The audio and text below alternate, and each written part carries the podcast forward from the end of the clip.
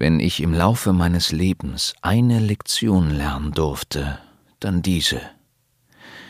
Mut ist wie Veränderung, nur früher. Führung. Führung. Führung. Führung. Jetzt bewegen. Jetzt bewegen. Jetzt bewegen.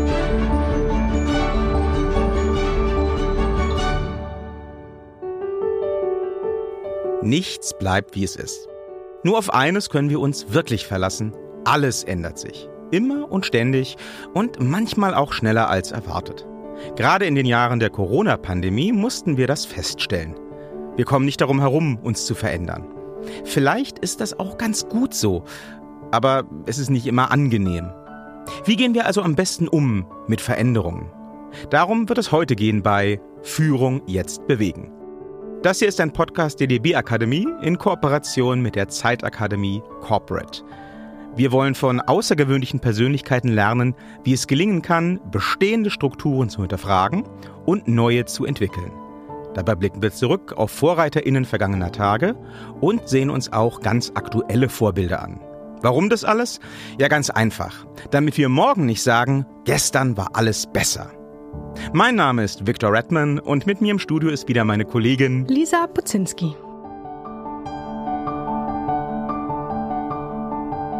Ja, und das Zitat, das ihr eingangs gehört habt, wurde übrigens nicht von der historischen Persönlichkeit erdacht, der wir uns heute widmen. Aber wir hatten das Gefühl, dass dieser Satz durchaus ganz gut zu ihm passen könnte. Mit echten Zitaten können wir diesmal nicht dienen, denn heute gehen wir ein ganzes Stück zurück in der Zeit. Wir begeben uns in eine Zeit und in eine Umgebung, die viele von uns in der westlichen Welt bis heute fasziniert. Eine Zeit, über die viele Geschichten und Legenden erzählt werden. Unsere Reise beginnt Mitte des 19. Jahrhunderts, viele tausende Kilometer von Deutschland entfernt, im vorindustriellen Japan. Die Geschichte des außergewöhnlichen Mannes, der Japan für immer verändern sollte, erzählt uns heute der Schauspieler Florian Kleid.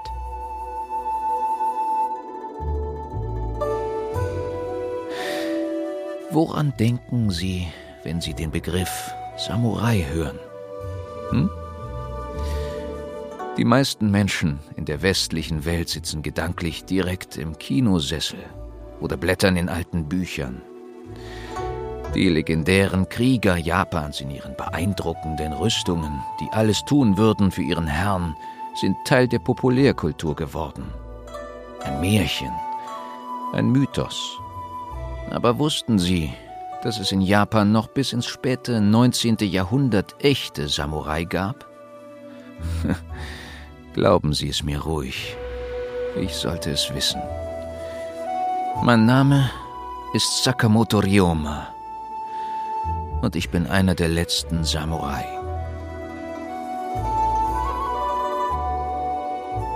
Ich war ein junger Mann damals. Wir schrieben das Jahr 1861 und meine Heimat war noch tief verwurzelt in den Traditionen der vorangegangenen Jahrhunderte. Während die Mächte im Westen sich in rasantem Tempo zu Industrienationen entwickelt hatten, wirtschaftete Japan stoisch weiter wie bisher. Während andere Länder die Demokratie für sich entdeckt hatten, blieb meine Heimat ein Ständestaat. An der Spitze der Gesellschaft stand seit fast sieben Jahrhunderten das Shogunat. Eine lose Allianz aus mächtigen Familien, die über ganz Japan verteilt waren und sich unter dem Shogun organisiert hatten. Ihr Wort war das Gesetz. Einmal, als ich ein Junge war, wurde ich von einer adligen Freundin eingeladen, an einer feierlichen Prozession teilzunehmen. Ich nahm die Einladung nur zu gern an. Zufällig waren unter den Schaulustigen auch einige Freunde aus dem Dorf. Als sie mich inmitten der Prozession erblickten, waren sie völlig aus dem Häuschen. Neugierig liefen sie auf mich zu, doch da wurden die hohen Herrschaften um mich herum wütend. Die ärmliche Erscheinung der Kinder störte sie. Und so musste ich mit ansehen, wie meine Freunde von mehreren Samurai getötet wurden.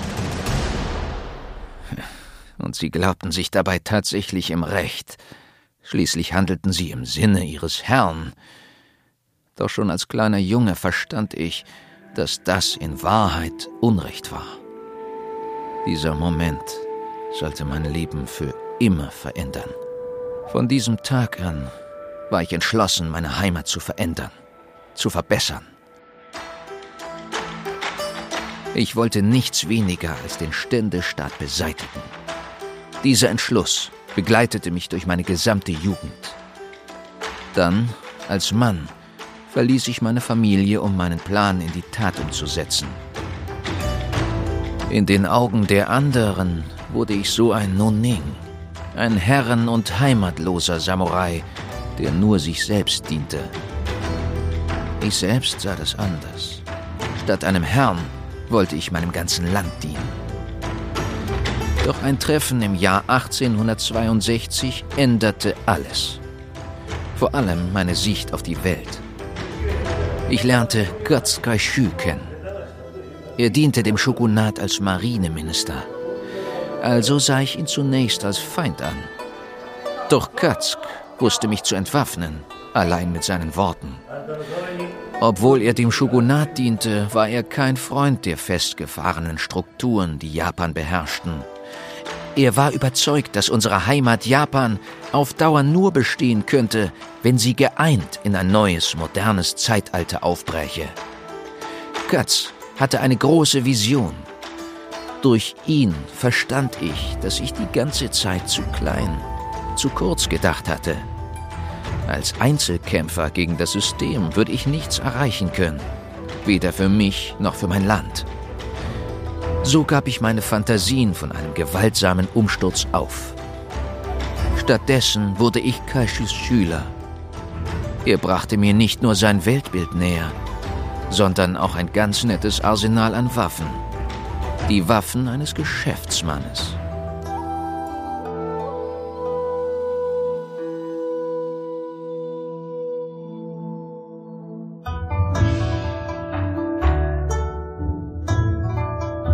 1865, mit 29 Jahren, gründete ich dann in Nagasaki das Handelsunternehmen Kayentai, das als erstes im Land Handelsbeziehungen zum Westen aufnahm. Aber Kayentai tat mehr als nur das. Die Organisation war der Schlüssel, der es mir erlaubte, Kontakte inner und außerhalb Japans zu knüpfen, Beziehungen, die ich zu nutzen gedachte, um ein Heimatland zu verändern. Nicht mit Gewalt, sondern durch die Kraft der Beziehungen. Es war eine ungewöhnliche Entscheidung. Eine Entscheidung, die so vielleicht keiner meiner Landsleute getroffen hätte. Doch ich war sicher, dass genau dieser neue Weg ans Ziel führen würde. Längst sah ich mich nicht mehr im Dienste eines Herrn, sondern im Dienste meines Landes. Wirklich eine spannende Entscheidung, die Ryoma da getroffen hat. Nicht nur ungewöhnlich, sondern auch vorausschauend und mutig. Ich meine, wir dürfen nicht vergessen, der Mann ist aufgewachsen in einer Gesellschaft, in der Gewalt, auch tödliche Gewalt, ein durchaus übliches und auch probates Mittel war, um sich durchzusetzen. Also jedenfalls, wenn du der richtigen Klasse angehört hast. Das Recht des Stärkeren spielte im feudalen Japan, in dem Ryoma aufwuchs, immer noch eine ganz entscheidende Rolle. Vor diesem Hintergrund dann zu sagen, nein, ich wähle jetzt einen anderen, einen unerprobten Weg, das erfordert schon Mut. Mut zur Veränderung. Ja, auf jeden Fall. Und mutige Menschen imponieren uns. Ich glaube, das kann man so ganz allgemein sagen. Im beruflichen Kontext finde ich es sehr mutig, wenn Menschen noch einmal etwas ganz Neues und vielleicht auch komplett anderes beginnen. Je älter die Personen sind, desto mutiger und bewundernswerter finde ich es. Ich habe eine Zeit lang angehende Erzieherinnen und Erzieher unterrichtet und in meinen Klassen, da gab es immer einen hohen Anteil an Personen, die aus ganz anderen Bereichen kamen, zum Beispiel aus dem Handwerk, dem Finanzwesen, dem Marketing oder auch von der Polizei. Ich glaube, um einen sicheren Job aufzugeben und eine Ausbildung in einem ganz anderen Bereich zu beginnen, braucht man sehr viel Mut. Aber nicht immer können wir uns ja bewusst für Veränderungen entscheiden und trotzdem müssen wir lernen, mit ihnen zu leben. Ja, wir haben es eingangs schon gesagt. Veränderungen sind Teil unseres Lebens und damit natürlich auch Teil unseres Arbeitens. Im Business-Jargon nennt man das Ganze inzwischen ganz hip Change. Und Change gehört also dazu. Aber trotzdem fällt es uns nicht immer ganz leicht, damit umzugehen. Darüber haben wir für diese Folge mit Professor Dr. Maren Urner gesprochen. Die ist Neurowissenschaftlerin, Professorin für Medienpsychologie und Mitbegründerin des Online-Magazins Perspective Daily. Für sie ist übrigens auch total verständlich, dass Change, dass Veränderung vielen Menschen erstmal Angst macht. Die Erklärung dafür ist aus wissenschaftlicher Sicht eigentlich eine ganz einfache.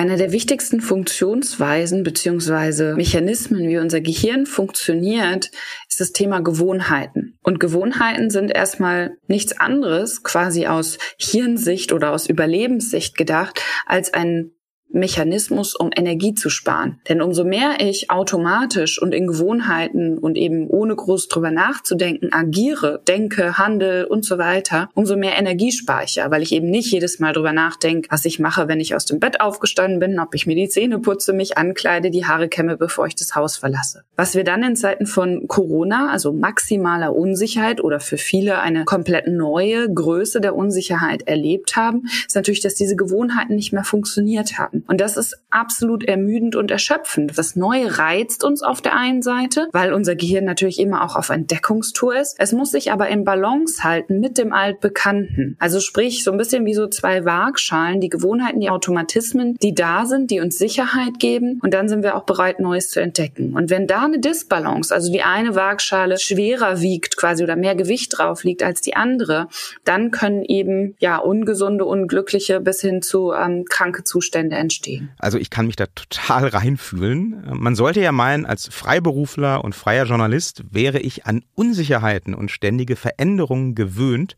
Das bin ich inzwischen wohl auch, aber es erfordert doch immer wieder so eine gewisse vor allem emotionale Kraftanstrengung, sich auf was Neues einzustellen und auch einzulassen.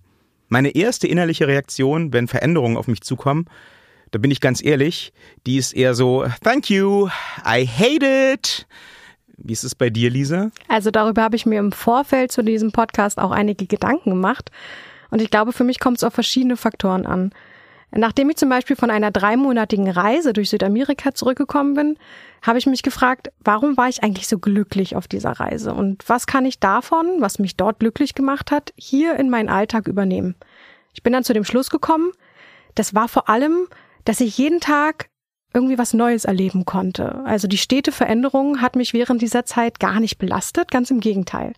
Dabei ist auf der Reise längst nicht alles glatt gelaufen, also mit Pass verlieren und allem.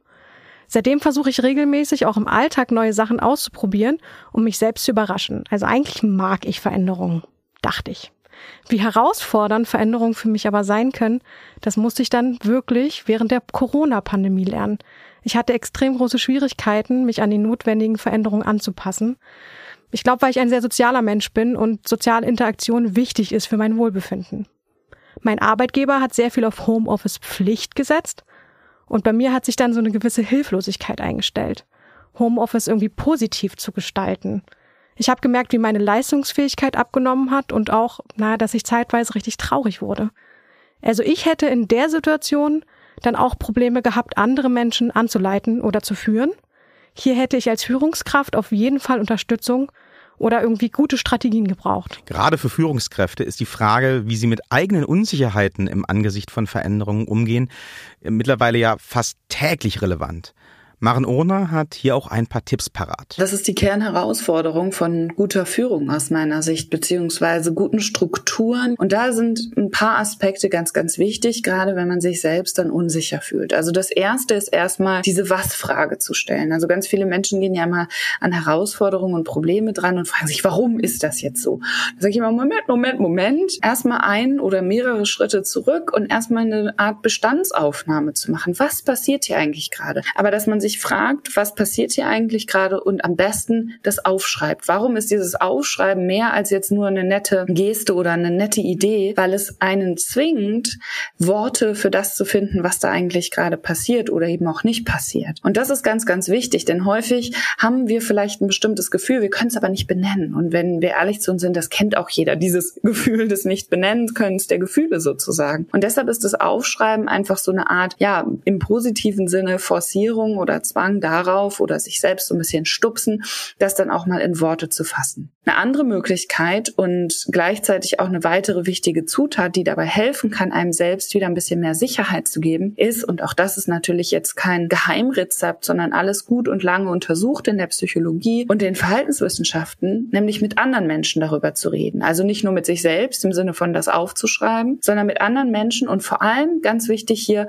anderen Menschen, die vielleicht in einer vergleichbaren Lage sind. Also zum Beispiel anderen Führungskräften, die natürlich in ganz vielerlei Hinsicht, egal in welcher Branche oder wo die genau tätig sind, vor den gleichen oder ähnlichen Herausforderungen stehen. Und das wiederum ist so wichtig, weil wir A, natürlich wie beim Aufschreiben auch gezwungen werden, wieder im positiven Sinne Wörter für den eigenen Zustand zu finden und auch vielleicht die eigenen Fragen, die wir haben. Und B, uns mit Menschen austauschen, die zwar eine vergleichbare Herausforderung oder Herausforderung haben, aber nochmal mit einer anderen Perspektive kommen und damit uns vielleicht dann auch nochmal andere, ja, Blickwinkel im wahrsten Sinne des Wortes auf ähnliche Herausforderungen geben können und so gemeinsam eine Lösung gefunden werden kann oder vielleicht auch eine Herangehensweise, um besser damit umzugehen. Ich bin auf jeden Fall eine große Verfechterin des Aufschreibens. Also mir hat es schon immer sehr geholfen. Dabei finde ich es extrem wichtig, sich selbst nicht zu filtern oder das irgendwie zu bewerten. Das Aufschreiben braucht auch gar keine feste Form. Also es müssen jetzt auch nicht vollständige Sätze oder korrekte Sätze sein. Das hindert einen eher manchmal daran anzufangen. Man kann sich fragen, was macht die Veränderung gerade mit mir und vielleicht auch, warum macht sie das jetzt mit mir? Ich bin der Meinung, man darf sich auch ruhig ein bisschen Raum geben, um mit Veränderungen zu hadern. Ich glaube, das wird auch manchmal so ein bisschen vergessen. Also rational wissen wir wahrscheinlich alle, dass uns das Hadern nicht weiterbringt. Aber sich einfach mal auszukotzen, das kann ja auch super befreiend sein. Ich finde es auch total sinnvoll und bereichernd, sich wirklich mit Leuten in ähnlichen Positionen und Situationen über solche Sachen auszutauschen. Ich habe zum Beispiel, ganz konkret, ähm, erst vor ein paar Wochen ein ziemlich spannendes Angebot reinbekommen aus einer Branche, in die ich schon länger mal tiefer eintauchen wollte. Äh, und die Möglichkeit hätte sich jetzt geboten. Eigentlich hätte ich direkt zusagen wollen. Dieses Angebot anzunehmen hätte aber eben auch bedeutet, meinen kompletten Arbeitsalltag und auch mein Privatleben, die eigentlich beide gerade super funktionieren, nochmal zu großen Teilen neu zu organisieren. Ich habe dann ewig hin und her überlegt, bis ich irgendwann äh, mit Björn, der hier gerade in der Technik sitzt, gesprochen habe. Äh, mein guter Freund und äh, Mitbegründer unserer Podcast-Agentur. Äh, der befindet sich ja so grundsätzlich, was geschäftliche Fragen angeht, meistens in ähnlichen Situationen wie ich. Und ähm, bei diesem Gespräch ist mir dann ganz schnell aufgefallen, dass ich die Nachteile dieses Angebots, das ich bekommen habe, Björn gegenüber als erste genannt und auch ganz krass betont habe, woraufhin er dann direkt meinte, ja, was willst du eigentlich von mir? Das hört sich eigentlich an, als wäre die Entscheidung hier schon längst getroffen. Und ja, es war dann auch so, ich habe dieses Angebot dann abgelehnt, weil mir nach dem Gespräch und durch das Gespräch mit Björn eben klar wurde, es, es passt gerade nicht in mein Leben. Maybe later.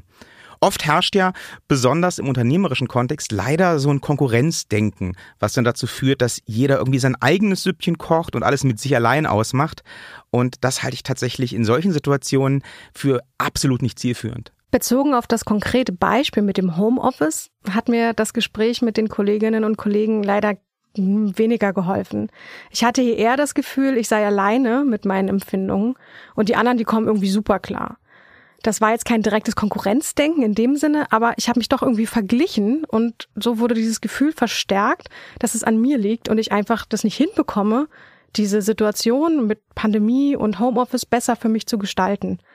Hier hätte es vielleicht geholfen, auch noch andere Unterstützung von meinem Arbeitgeber zu bekommen. Führungskräfte stehen natürlich auch vor der Herausforderung, MitarbeiterInnen auf Change-Prozesse einzustellen. Und die haben ja vielleicht mit den gleichen Unsicherheiten zu kämpfen wie die Führungskräfte selbst. Oder eben auch mit ganz anderen.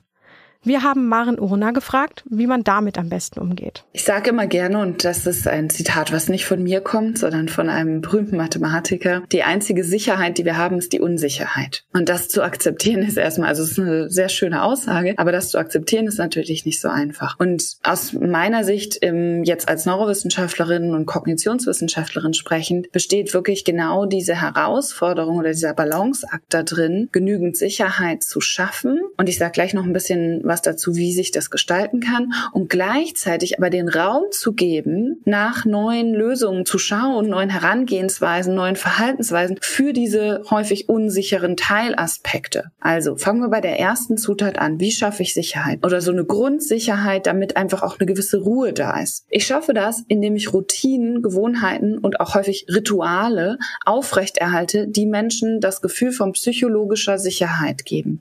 Was bedeutet das? Also zum Beispiel bestimmte Routinen im Verlauf der Woche, im Verlauf des Monats, des Jahres zu haben und Identifikationsmöglichkeiten. Die Menschen im wahrsten Sinne des Wortes, und da ticken wir alle gleich, also unsere Gehirne sind da sehr, sehr ähnlich aufgebaut. Die Menschen einfach eine Art Anker oder Ankerpunkte, sichere Häfen geben, wo klar ist, das signalisiert hier Zusammengehörigkeit. Ich mache es noch ein bisschen praktischer, zum Beispiel zu sagen, es gibt einmal in der Woche eine Zusammenkunft von bestimmten Teams, Gruppen und so weiter. Oder es gibt einmal am Tag eine Möglichkeit, zum Beispiel beim Mittagessen, sich gemeinsam auszutauschen. Und es ist klar, in dem und dem Zeitrahmen ist das dann möglich. Also das ist halt nicht so eine komplette Fragmentierung und damit natürlich auch Unsicherheit stattfindet, weil Menschen dann schnell das Gefühl bekommen, dass sie eben als Einzelkämpfer und Kämpferinnen unterwegs sind. Das heißt, Rituale, Gewohnheiten, und das können die einfachsten, kleinsten Sachen sein, ja, zu schaffen, die Identifikation und Sicherheit psychologische Sicherheit geben. Und die zweite Sache, also eben auch gleichzeitig für einen Raum zu sorgen, der ermöglicht, mit den Unsicherheiten und den, und die werden nicht weniger werden, Herausforderungen äh, im Jahr 2022 und darüber hinausgehend umzugehen, bedeutet eben auch, nicht in Angst und Panik zu verfallen und zu sagen, okay, alles ist jetzt unsicher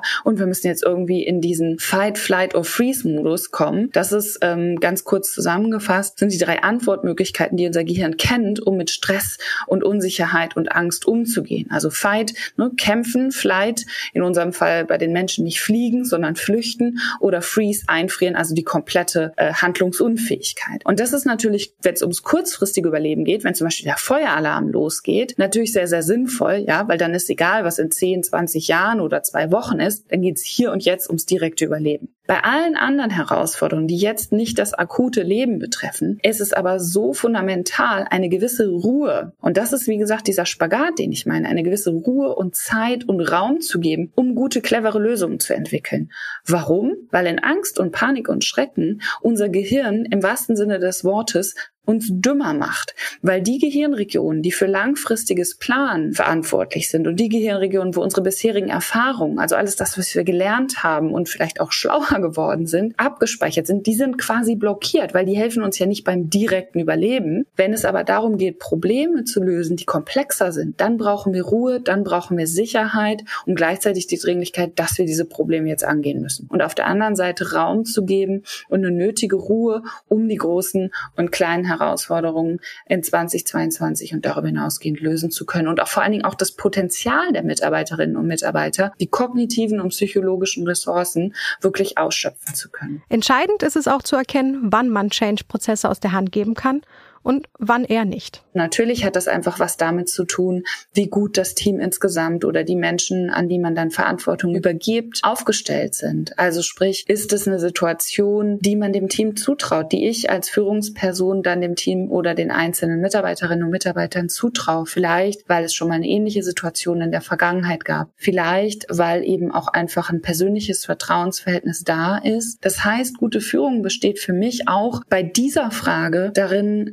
natürlich offen und ehrlich mit den Mitarbeitern und Mitarbeiterinnen umzugehen, im Sinne von die Einschätzung, da nicht irgendwelche, ich sag's jetzt mal ganz bewusst, Machtspielchen draus zu machen, um zu gucken, naja, wer performt hier denn besser, sondern immer zu fragen, worum geht es eigentlich wirklich? Was möchte ich erreichen? Und dann kommen auch ganz, ganz andere Antworten zutage, weil es wirklich um die Sache und ein hoffentlich gemeinsames Ziel geht. Es gibt nichts Schwierigeres, als erstmal dann, wenn man was selbst aufgebaut hat, gerade in den Situationen, Verantwortung aus den Händen, aus dem Hirn, wie ich natürlich auch gern sage, zu geben. Aber es ist natürlich auch äh, eine Binsenweisheit, dass das nötig ist, um gemeinsam zu wachsen. Nun ist es ja im Arbeitsalltag nicht unbedingt so, dass solche Veränderungsprozesse immer, äh, sagen wir mal, demokratisch ablaufen. Manchmal müssen Sachen einfach gemacht werden und dann fällt es der verantwortlichen Führungskraft eben zu, das möglichst gut an den Rest des Teams zu vermitteln.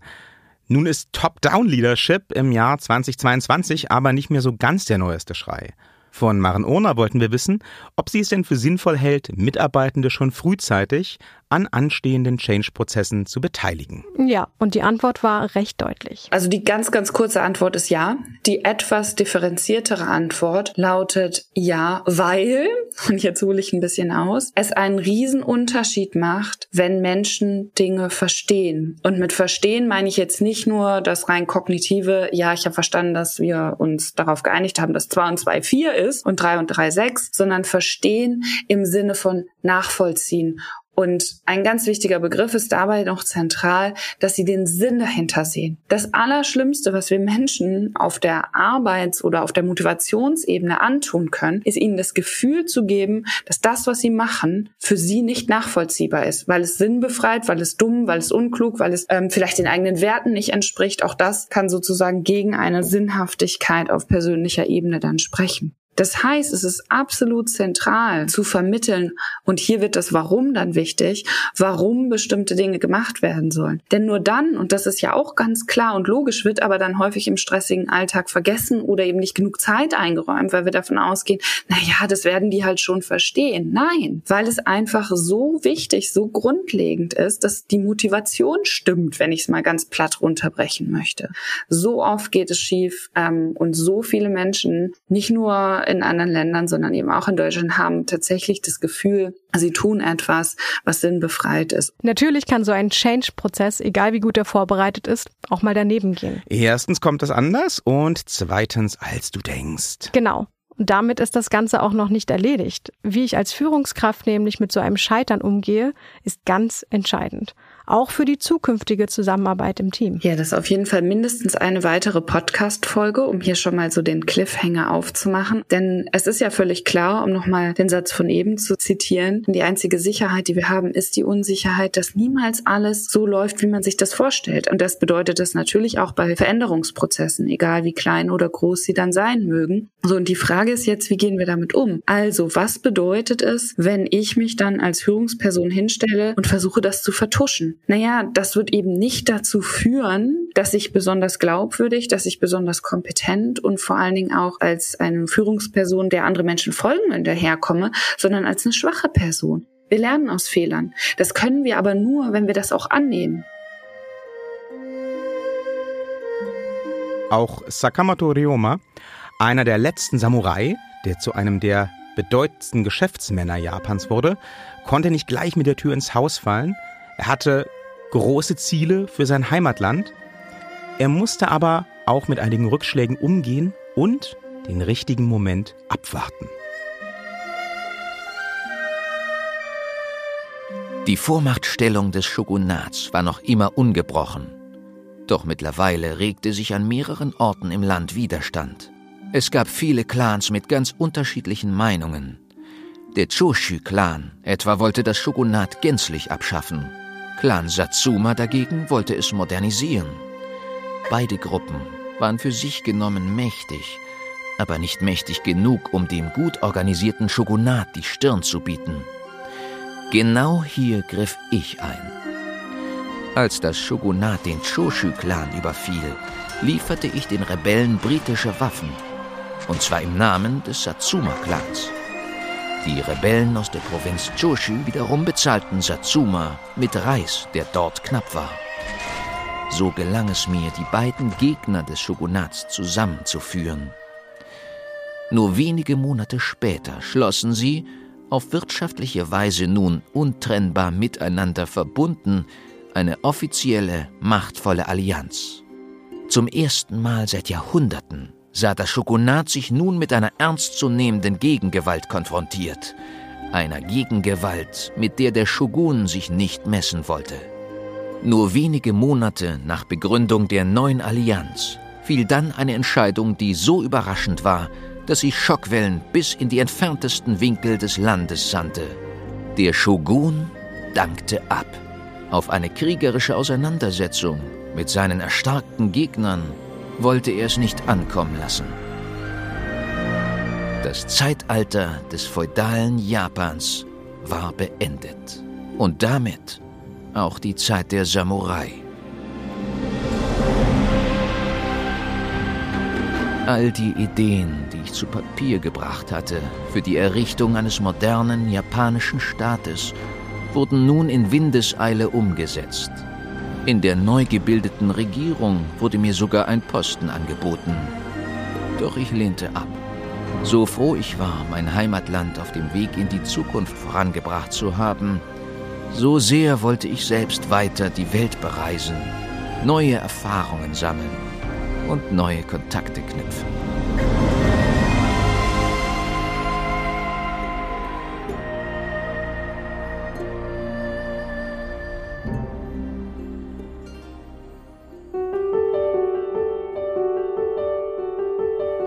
Die einzige Sicherheit, die wir haben, ist die Unsicherheit. Und die einzige Gewissheit ist die, dass nichts für immer ist. Alles ändert sich, so sehr wir uns auch dagegen stemmen mögen. Warum also die Augen davor verschließen? Der smartere Weg scheint es zu sein, sich der Unsicherheit zu stellen und die anstehenden Veränderungen aktiv mitzugestalten. So hat es Sakamoto Ryoma getan und damit sein Heimatland in ein neues Zeitalter geführt. Aber Veränderungen müssen gar nicht immer weltbewegend sein. Auch ein kleiner Schritt kann wohl geplant mitunter viel bewirken. Wir hoffen, wir haben euch in dieser Podcast-Folge ein kleines Rüstzeug an die Hand geben können für alle Veränderungen, die in den nächsten Jahren bestimmt noch auf uns alle zukommen. Ich bin Viktor Redman. Und ich bin Lisa Buzinski. Und wir freuen uns schon, euch auch beim nächsten Mal wieder zu begrüßen, wenn es hier heißt Führung jetzt bewegen.